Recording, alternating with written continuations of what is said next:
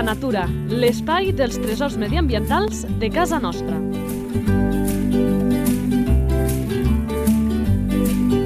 Un espai conduït per Francesc Balanyà.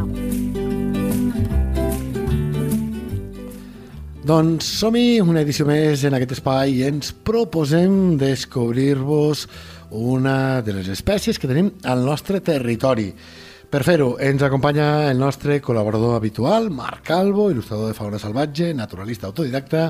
Marc, molt bones. Hola, molt bones a tots, com esteu? Que direm que, perdona, una petita pista, que parlem d'un ungulat que des de fa no tant el veiem més sovint a la plana de Lleida.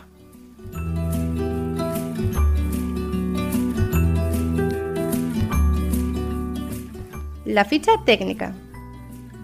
Nom comú. Cabirol, Mm, segur que alguns ja ho sabíeu. Nom científic. Capreolus capreolus, Esperança de vida. uns 15 anys.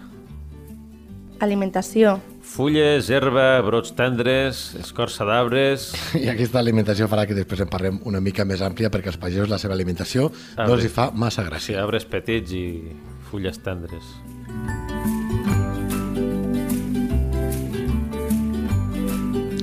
Clar, d'aquest punt ho direm molt ràpidament, però després hi entrarem àmpliament. Hàbitat. Tota mena d'ambients forestals, encara que també en algunes zones estèpiques hi pot haver una bona cobertura d'arbres, boscos de ribera i, i franges de bosc. I aquest també l'apuntem, però és que ja ho deia el sumari, ha canviat una mica. Distribució. Dis distribució és per tota Euràsia, des de l'Europa mediterrània fins a Sibèria oriental, el nord de la Xina. Activitat. Surt a, a primera hora del matí fins allà a les 11 del matí més o menys i després al capvespre. Reproducció.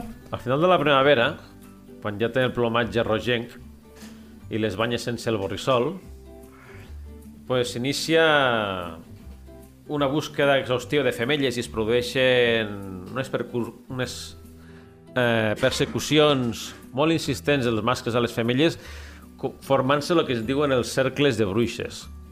Cercles de bruixes? Sí, que es consisteix en que a, a, a base de, de, de jugar a perseguir la femella comencen a crear cercles i, i quiebres i canvis de, de direcció i, i van girant al voltant del territori buscant la femella, buscant de, al voltant de l'espai buscant la femella insistentment. Salut de l'espècie. En expansió. Sí. En expansió degut a diversos motius. Sí, després en parlarem, eh? perquè El- això també té a veure amb l'hàbitat, amb allò que diem que el tenim de no fa tant amb més abundància a la plana de Lleida, després, després hi entrarem. Perquè a més això també té a veure amb el punt que diem ara. Relació amb els humans. Bueno, espècie energètica generalment. Comportament.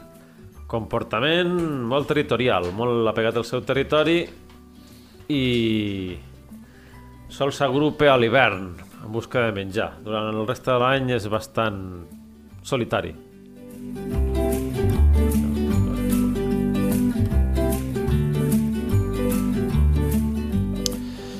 Doncs vinga, va, que entrarem a parlar una mica més. No he disparat eh, aquest, eh, aquest ítem, el disparo ara, eh, perquè vull fer un, un apunt Identificació a la natura. que no arribi a passar el que, i això és cert, va passar una vegada amb el meu estimat germà, que quan ho he explicat alguna vegada a antena a la ràdio, m'ha dit et pelaré, però això és una història verídica que el vaig portar a buscar or, jo me'n vaig al riu Segre a buscar or, el portava per primera vegada, arribem una mica separats amb els eh, cotxes i al lloc on vaig jo, que li dic la mina Balanyà, perquè és un lloc secreto per buscar or, me truque i em diu, Fran, perquè sap que m'agrada la natura, que hi ha bambis aquí?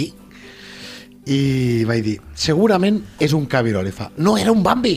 I li vaig enviar la foto, eh, li vaig enviar, quan ens vam veure, li vaig ensenyar la foto, i va dir, sí, he vist aquest. Què et sembla això del meu germà dient-li bambi? Bueno, és el simbolisme que ha generat el Walt Disney, no?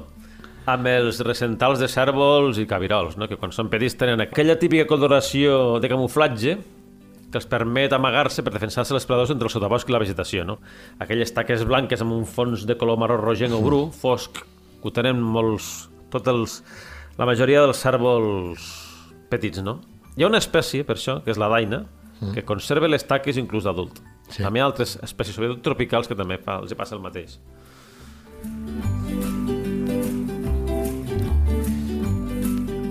I hem dit abans que entraríem eh, més a fons amb el tema de l'hàbitat perquè segurament explica en bona part que aquest animal, doncs, a diferència d'altres que n'hem fet, doncs surti també als mitjans de comunicació convencionals però malauradament no per dir que és un tresor medioambiental de casa, sinó per les eh, problemàtiques eh, que porta. Hi ha molts, però que molts pagesos que, igual que passa amb els conills, amb els porcs senglars, doncs veuen que és un animal que els hi fa la guitza, especialment a la plana de Lleida, que no estem acostumats a tenir-lo, i per exemple, amb arbres joves d'ametllers, doncs eh, es mengen aquests brots i fan, doncs això, eh, eh, perjudiquen doncs, a, a les plantacions.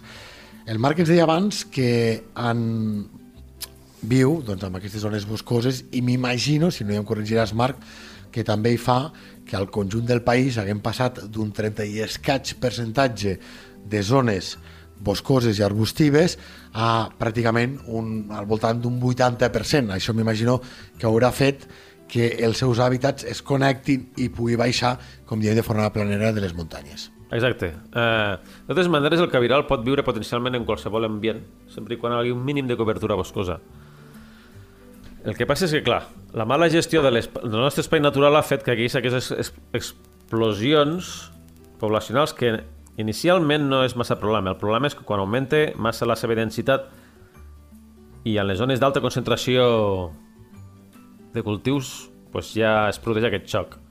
De totes maneres, el cabirol té la funció de netejar els marges dels boscos i l'interior dels boscos d'arbustos i arbres jovens i d'un excés, a- excés de vegetació herbàcia, no? Això preveu els incendis. No tots els animals domèstics, com les cabres que fan anar per pas- pasturar en boscos, arriben, no? A part que... De fet, hi ha molts pocs ramats Sí. i moltes vegades, i jo el primer, eh? jo el primer, hem dit aquella frase de com que cada vegada tenim menys ramaderia extensiva, el risc d'incendis és major. Evidentment, amb el canvi climàtic això s'accentua, tenim més zones boscoses, amb les xifres que us hem apuntat abans, també es multipliquen, però que moltes vegades doncs, hem apel·lat a que la pagesia és l'únic que pot fer-hi front, però evidentment la fauna salvatge hi ha jugat històricament un paper molt més important Sí. que la humanitat, i els cabirols se'n són un bon exemple. Sí, perquè a més és que el cabirol arriba en zones on moltes vegades el bestiar, els corders i les cabres no arriben. De fet, moltes vegades se solapa amb l'hàbitat de l'isard, sobretot si hi ha o de cobertura forestal i arbustiva, no? Però l'Isar està en zones molt més altes. Sí, però a vegades arriba també prop de- de- d'on viu l'isard. De fet, hi ha llocs que coexi poden coexistir. Bueno, en moltes, a- en moltes àrees bastant normal. De fet, com l'abandó que ha tingut el camp i l'extensió catalogada com a forestal no és bosc en si, d'arbres desenvolupats. De fet, boscos realment desenvolupats n'hi ha poquíssims. El que hi ha és una formació irregular molt abandonada d'arbustos i arbres baixos, que també a més a més hi ha incendis. I per què hi ha tants incendis? En part perquè no hi ha una no hi ha una gestió, no hi ha una gent natural que reguli aquest excés d'arbustos i plantes herbàcies. Amb els cabirols, els cèrvols i les daines, això se veuria més ben regulat, ja que els seus musells són més precisos que els musells de, de les cabres i els corders i arriben en llocs o arriben a consumir plantes que no consumeixen tant les cabres i els corders.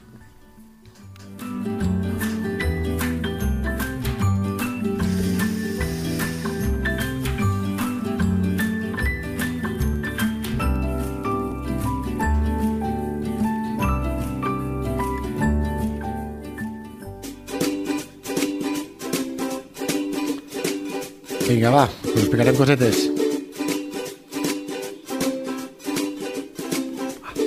¿Sabías que...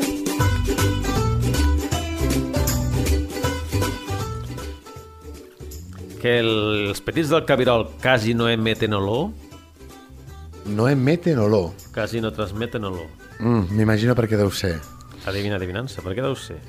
Perquè històrics depredadors com pugui ser el llop no es puguin caçar. Exacte, perquè un carnívor, en quins...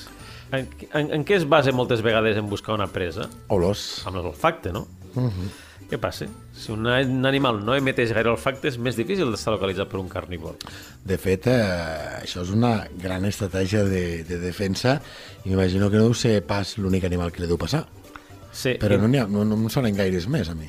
No, a mi tampoc em sembla massa. I una altra estratègia que fan a, a la vegada que la falta d'olor és el, el seu color críptic, camuflat, de camuflatge, que el permet passar desapercebut inclús a través de la vista dels depredadors. De fet, se sap que a vegades s'han vist petits cèrvols amagats en la vegetació quan són molt petitets, passar-los al, pel voltant un linx o un llop i ni els han vist. Sí, sí, sí. sí. A pocs metres. Va, que jo també te n'apunto una de... Curiositat. Hem dit que aquest animal és relativament nou a la plana de Lleida. Això, i el que us explico, ho he viscut jo en primera persona.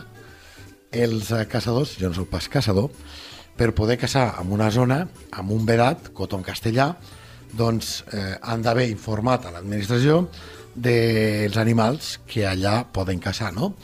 Clar, al llistat d'animals que, que hi posaven, de cada un dels vedats, doncs no hi havia el cabirol perquè molts d'ells doncs, no hi havia estat mai, o com a mínim en les últimes dècades. Doncs bé, en un vedat, i diré quin, del col·legi, un servidor hi passava, i allà, que per cert és on he explicat la història del Bambi, del meu germà, doncs un dia que estaven caçant, ja molt malament aquells eh, caçadors perquè van deixar oberta la, la via del camí, va passar un servidor, em va parar un caçador dient vostè què fa aquí? I dic, doncs jo me'n vaig, on vaig sempre. Diu, però estem caçant, no pot passar. Dic, senyor, si vostès no han indicat que allà no hi podia passar, doncs jo com ho he de saber, no? I en aquell moment, mentre teníem aquesta conversa, un pèl acalorada amb el caçador de torn, va passar un cabirol i va fer el gesto de girar per disparar. I jo li vaig dir, ep, no pots, perquè aquest vedat no està autoritzat a caçar cabirols. Això marca la normativa.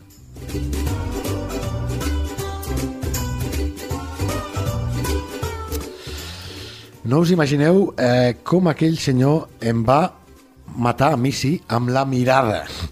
Però al veure'm ben documentat va dir no ho fem, que aquest senyor veig que ho diria i n'estic, evidentment no puc assegurar però molt convençut que si un servidor no hagués estat allà aquell tret hagués sortit de l'escopeta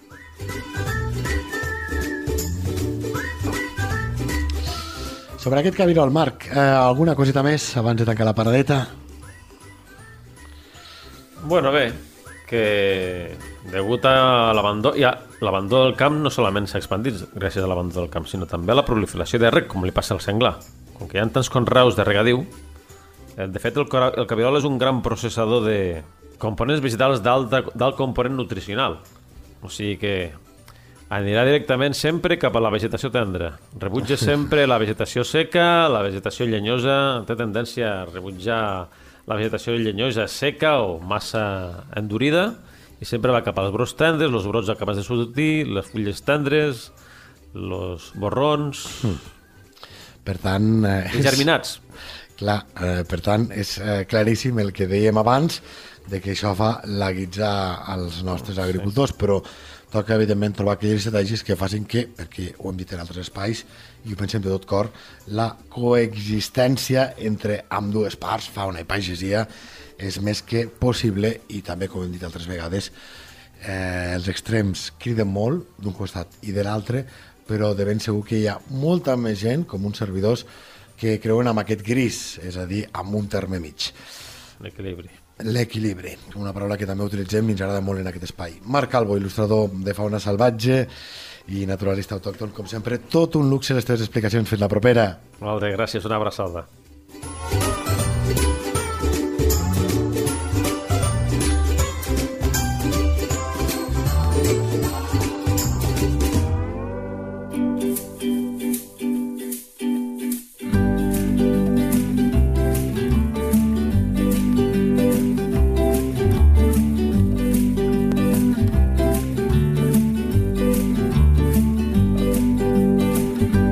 La teva entitat vol explicar un tresor de casa nostra? Un animal, una planta o un indret? Si és així, envia un correu a lleida24 arroba lleida24.cat Lleida Natura, l'espai dels tresors mediambientals de casa nostra. Un espai conduït per Francesc Balanyà.